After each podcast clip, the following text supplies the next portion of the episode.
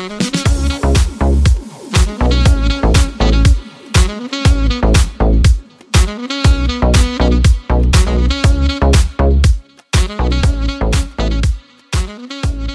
家好，我是口语老师 Yuki，今天分享两个关于食物的习语。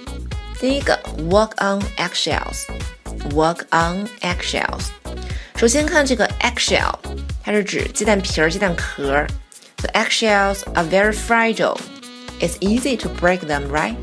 鸡蛋皮儿是特别脆的，特别容易给它打碎，是吧？So if you are going to walk on eggshells, you will need to walk very carefully. 所以你要是走在鸡蛋壳上，你都非常小心了，要不你就给它踩碎了嘛。所以这个 walk on eggshells 它是指啊，小心翼翼的做某事儿啊，小心谨慎。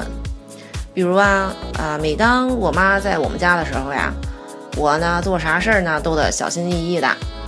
When my mother is staying at our house, I feel like I'm walking on eggshells. When my mother is staying at our house, I feel like I'm walking on eggshells.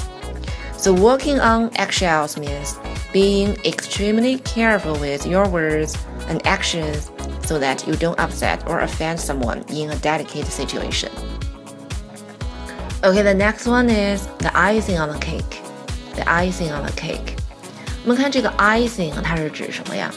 就是给蛋糕装饰用的那种糖霜啊、糖浆，也是可以吃的啊，也很好吃。大家可以想象一下，这个 cake 本身是 delicious，然后加上这个 icing，so the icing makes it even more delicious。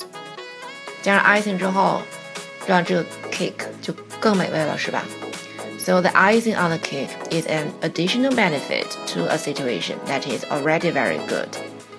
所以呢，这个 the icing on the cake 是指锦上添花。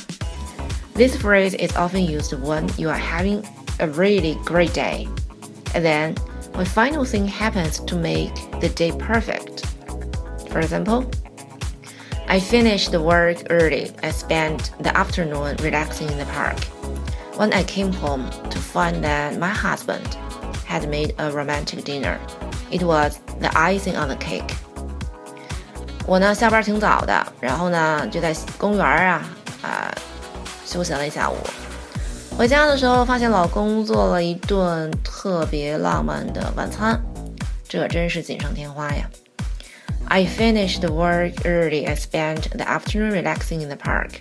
When I came home to find that my husband had made a romantic dinner, it was the icing on the cake. 值得一提的是呀，the icing on the cake，我们也可以用在情况越来越糟糕，我们会说自嘲的话呀、反话的这种情况下。你比如说，My car broke down in the rain, and I was late for work. Then I discovered I'd lost my wallet. That was just the icing on the cake. 我车坏了啊，上班晚了， 最后发现呢，钱包也丢了，这可真是锦上添花啊！好了，那以上就是我们今天分享的两个关于食物的习语：walk on eggshells and the icing on the cake。好。我们下次再见啦，拜拜。Yeah,